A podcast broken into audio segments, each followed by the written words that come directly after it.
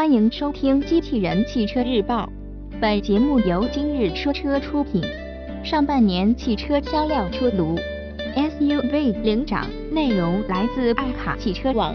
中国已经成为全球最大汽车市场，销量是最好的佐证。销量不仅能折射汽车市场的需求，还能反映出车企把握市场需求的能力。每一款车型的推出。都是厂商根据市场需求而衍生的利器。德系、日系、美系、韩系、法系以及中国品牌构成了中国汽车市场，在相互竞争、相互依存中此消彼长。没有永恒的赢家，只有因时因势的变化。据中汽协数据显示，二零一六年上半年。乘用车共销售了一千零六十一点八六万辆，同比去年九百四十六点六八万辆，增长了百分之九点二三。其中，轿车车型销售了五百五十六点八六万辆，同比去年五百七十八点九三万辆，下降了百分之三点九一，市场份额由百分之六十一点一五下降到了百分之五十三点三八。中国品牌轿车上半年销量一百零五点五万辆，同比下降百分之十五点五，市场份额占百分之十九，同比去年上半年下降二点六个百分点。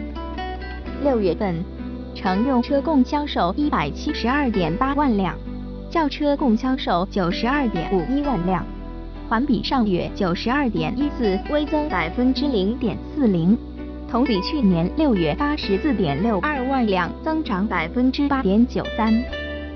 其中，一点六升及以下乘用车销售一百二十九点二万辆，同比增长百分之三十点三。一点六升及以下乘用车占乘用车销量比重为百分之七十二点四。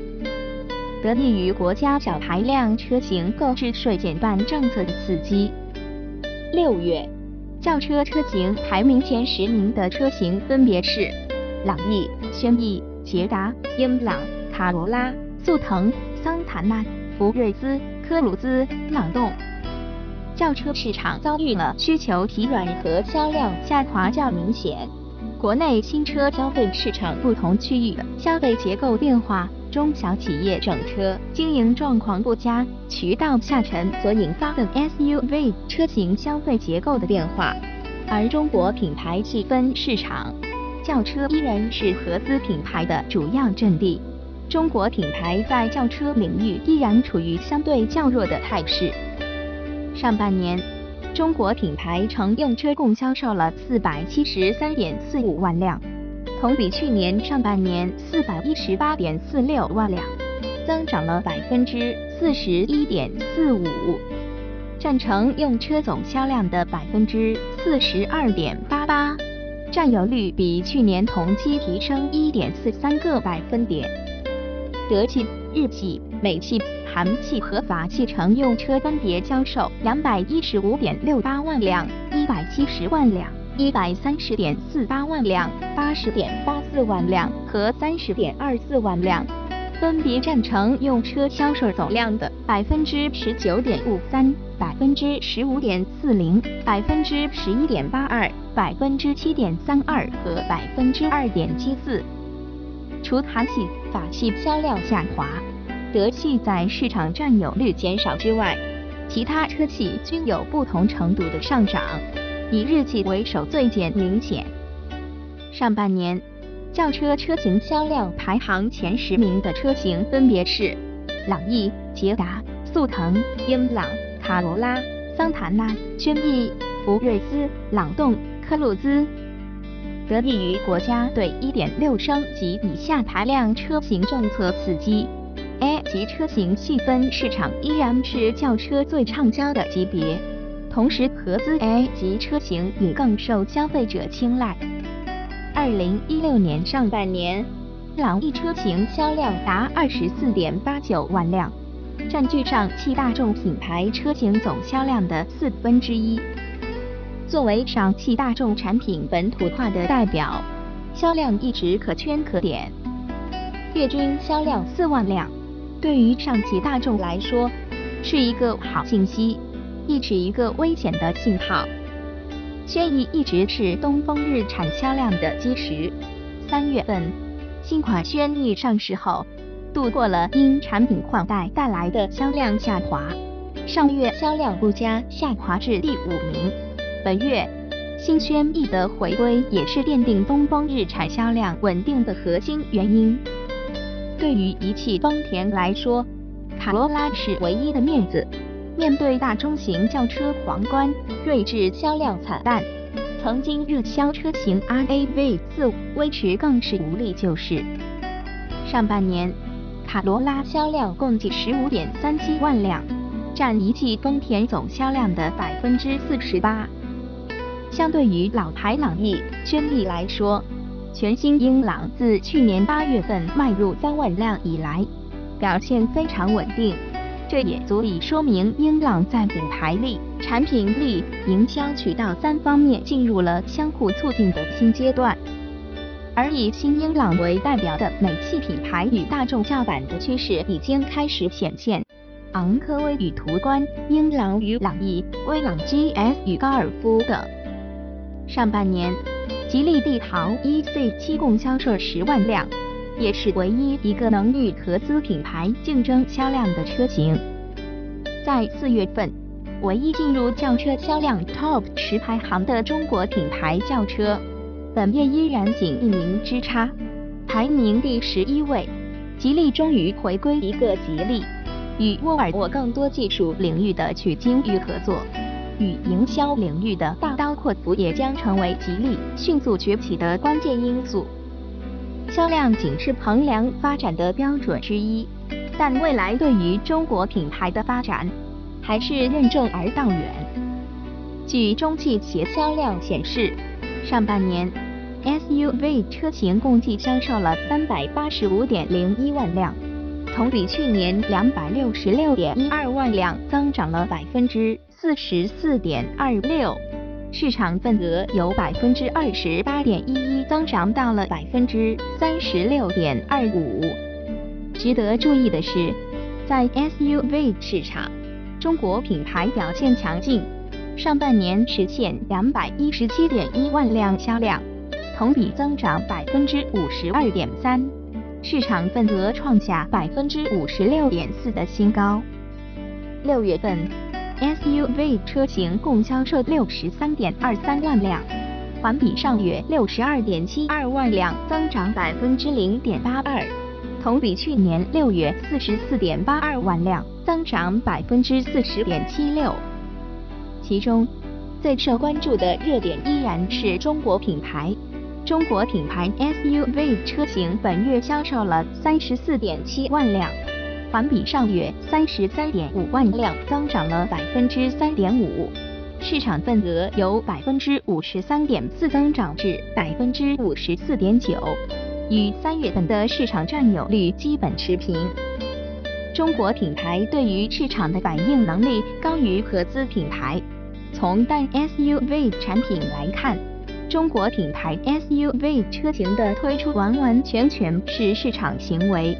在 SUV 市场生机勃勃的当下，前六站在品牌企业战略层面进行的产品布局，一旦 SUV 市场萎缩，SUV 市场的隐忧正在显现。SUV 车型仍是中国品牌销量提升的关键，但警报也同时拉响，中国品牌之间的低价竞争，互相之间以低价优势优势抢占市场。主要以走量为主，利润率较低。中国品牌目前所面对最大的壁垒是，在于如何突破高端品牌的天花板，建立品牌优势。如果当 SUV 市场日趋饱和之后，单纯依靠 SUV 的车企将几无退路。轿车市场遭遇了需求疲软和销量下滑较明显。国内新车消费市场不同区域消费结构变化，中小企业整车经营状况不佳，渠道下沉所引发的 SUV 车型消费结构的变化，而中国品牌细分市场，轿车依然是合资品牌的主要阵地。中国品牌在轿车领域依然处于相对较弱的态势。六月份，SUV 车型排名前十名的车型分别是。长城哈弗 H 六、广汽传祺 GS 四、上汽通用昂科威、宝骏五百六十、上汽大众途观、东风日产奇骏、东风本田 CR-V、广汽本田缤智、东风本田 XR-V、北京现代途胜。本月合资品牌延续上月的势头，前十名中仍然占了七个席位。同时得益于 SUV 车型的良好表现，日系车型销量上涨趋势较明显。聚焦 SUV 市场，不得不提长城哈弗品牌。哈弗品牌产品组合策略的成功，长城依靠 H5、H6 的简单产品组合，采取全市场覆盖策略。哈弗 H8、H9 树立高端品牌形象。H 六 H 二畅销车型组合贡献稳定的销量，哈弗 H 六毫无争议的继续保持冠军。单一车型哈弗 H 六占据了百分之六十的销量份额。最为重要的是，SUV 市场销量的数字一直是被哈弗 H 六刷新着，这是长城汽车得意之处，同时也是危险所在。群雄逐鹿的 SUV 市场一旦哈弗 H 六稍有闪失，长城在 SUV 市场的气势将会锐减。相比轿车市场，SUV 车型市场的看点更多，紧凑级 SUV 市场红海在即，但小型 SUV 市场正含苞待放。与两年前不同的是，SUV 市场产品的密集投放。使这个区域的市场的竞争更加白热化。中国品牌一波紧凑小型 SUV 市场合理的产品布局，实现市场份额、销量逆势上涨。现有的市场布局：长安汽车 CS 三五、CS 七五系列、北汽幻速 S 二、S 三、广汽传祺 GS。四 GS 五系列、哈弗 H 一、H 二、H 六系列、江淮汽车 S 三、S 二系列均已出色的表现，合资品牌 SUV 更是看点十足。六月份延续上月势头，七款车型跻身 TOP 十排行榜。上半年的销量再次印证，大众途观的销量逐渐走下神坛，途观确实落了。在本月更是被昂科威超越，但对于处在产品末端的途观来说，仍贡献一点八三万的月销量实属不易。年底将迎来全新途观的上市，能否甩开对手，重新夺回失去的市场份额，还是交给市场来评判吧。中汽协数据显示，今年上半年 MPV 车型销售了一百一十九点九九万辆。同比去年一百零一点六三万辆，增长了百分之十八点零六，市场份额由百分之十点七三增长到了百分之十一点二九。中国品牌 MPV 车型销量一百零八点五万辆，同比增长百分之二十一点二，占 MPV 市场份额的百分之九十点四，提高了二点三个百分点。上半年。MPV 销量排名前十的车型是五菱宏光、宝骏七百三十、欧诺、威旺、风光三百三十、欧尚、凌志、风光三百七十、别克 GL 八。六月份销量排名前十的车型：五菱宏光、宝骏七百三十、欧尚、威旺、欧诺、风光三百三十。幻速 H 三、别克 GL 八、凌志、金杯七百五十、五菱的两款车型在 MPV 市场分列冠亚军，五菱宏光的销量独占鳌头。五菱宏光及五菱宏光 S 上市后迎合市场，将突破坚固的多功能延续至低端市场。宝骏七百三十自上市以来。宝骏七百三十更是填补了六系产品无力带来的销量空缺，成为仅次于五菱宏光的热销 MPV 车型，离不开五菱精准的市场定位。可见，小型入门级 MPV 是一个未被开垦的蓝海。今年上半年，东风柳汽在 MPV 车型方面同样有不错的成绩。依托于 MPV 市场的产品全面布局，上半年累计销售十三点五万辆，同比增长百分之三点五。在六月份销量排行榜中，风行凌志销售了零点七万辆，上半年累计销量五点零八万辆。领先于同级别竞争对手江淮瑞风。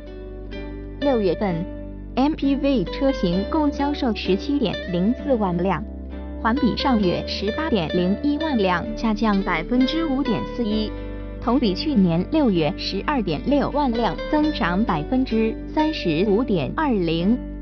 中国品牌 MPV 销量十四点九万辆，环比上月下降了零点九万辆。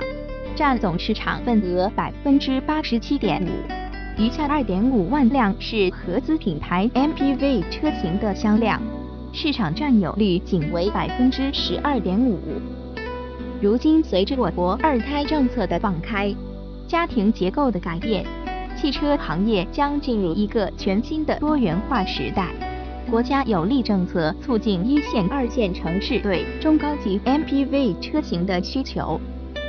六月份，别克 GL 八销量达零点七二万辆，占合资商务 MPV 车型总份额的百分之二十九，接近三分之一的市场份额。在中国市场，别克 GL 八是 MPV 的一个标志性符号，离不开上海通用品牌影响力、定位精准等方面在中国的生根细作。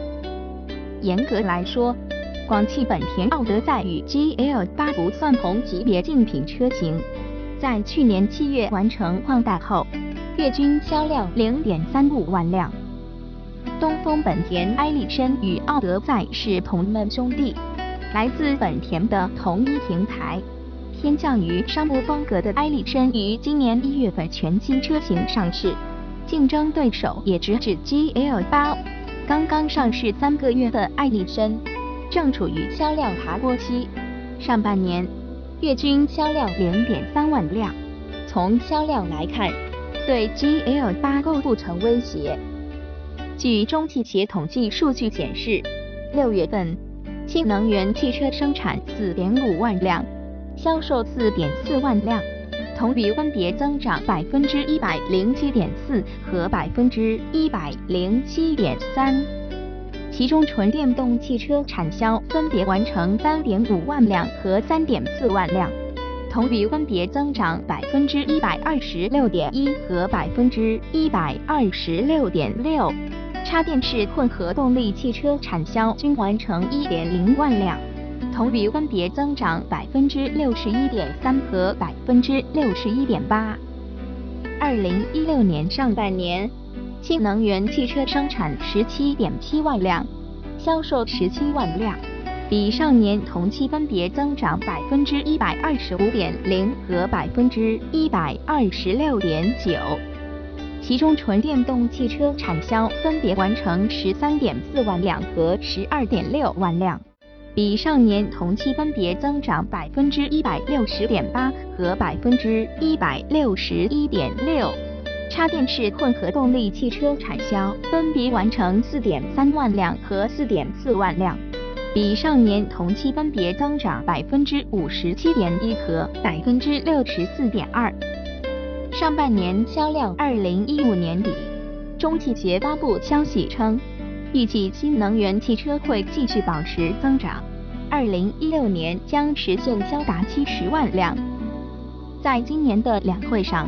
工信部部长苗圩表示，我国新能源汽车已经进入成长期，新能源汽车代表着产业调整的方向，预计今年比去年有一倍以上的增长。国家工信部也曾公布新能源车型的十年发展计划，目标内地自营新能源车品牌的销售量于二零二零年前达到一百万辆，在二零二五年前能达三百万辆，并协助最少一个内地新能源车品牌于二零二零年前打进世界十强之内，并促使各中国品牌加大力度布局新能源产品。二零一六年四月二十六日。北京市小客车将进行第二期指标摇跑。四月十日，北京市小客车指标管理系统发布指标申请人数，截至四月八日二十四时，指标申请和确认延期的共一万一千三百二十七个。今年第一期已配置个人示范应用新能源小客车指标一万两千两百一十四个。单位示范应用新能源小客车指标一千八百一十九个，诺本机一万一千三百二十七个申请人数全部为有效编码。那么截至目前，二零一六年个人示范应用新能源小客车指标申请总数达两万三千五百四十一个，占到全年个人新能源总指标的百分之四十六点一。根据北京市“十三五”时期交通发展建设规划，北京市机动车的摇号指标将再次紧缩。二零一八年至二零二零年，北京市机动车总增量将控制在三十万辆左右，平均每年约有十万个有效指标。其中，新能源车的比例将在目前自成的基础上进一步提高。二零一七年。北京市将保持十五万个小汽车指标不变。编辑点评：二零一六年上半年，在 SUV 新兴领域市场，依然是中国品牌主要发力的重点。中国品牌主要聚集在八至十四万元之间，依靠的还是低价竞争来冲击合资品牌的市场份额。MPV 车型市场领域。虽然市场增速不及 SUV，但指中国品牌市场占有率达百分之九十点四。在连续下滑的轿车市场，虽然 SUV 市场涨势迅猛，但仍然难以撼举轿车主流的市场地位。同时，轿车市场作为中流砥柱，也是合资品牌发力的主要阵地。近年来，新能源车型今年销量飞速增长。我国新能源车型的发展，主要还是依靠国家的扶持补贴。目前，新能源汽车购买率高的城市，主要集中在北上广等摇号限行的一线城市。但阻碍新能源发展的壁垒，主要还是充电桩的建设等问题。但面对不摇号、不限号等有利政策。新能源未来还将进一步的发展。播报完毕，感谢关注。